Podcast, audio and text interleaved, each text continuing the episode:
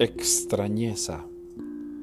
Hermanos, la cuaresma es la oportunidad para ser como un extraño, para salir de lo común. No te puedes convertir si te sientes igual al resto. No te puedes convertir si no ves algo de diferencia en tu corazón. La extrañeza, el extrañamiento, es la sensación de sentirse extranjero, de sentirse asombrado inclusive con nosotros mismos.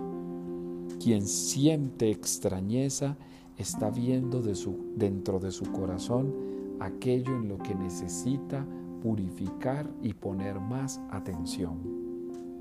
Gran parte de la crisis de la humanidad es que nos sentimos demasiado comunes a los demás. Gran parte de los que han descubierto el Espíritu en su vida es que se han de sentir siempre extraños.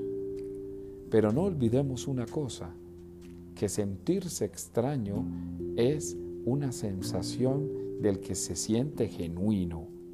Nadie puede sentirse extraño si no va al origen de su ser. Pero lo más curioso es que cuando vas al origen más profundo de ti, te ves igual a los que se sienten extraños. Pues bueno, ahí está el desafío de hoy.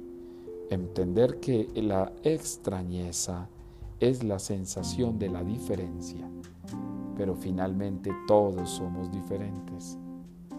El trabajo de hoy en esta cuaresma es ver aquella realidad que es totalmente distinta en ti y si es una realidad negativa, transformarla. Pero si es una realidad positiva, déjala, cultívala, levántate con ella.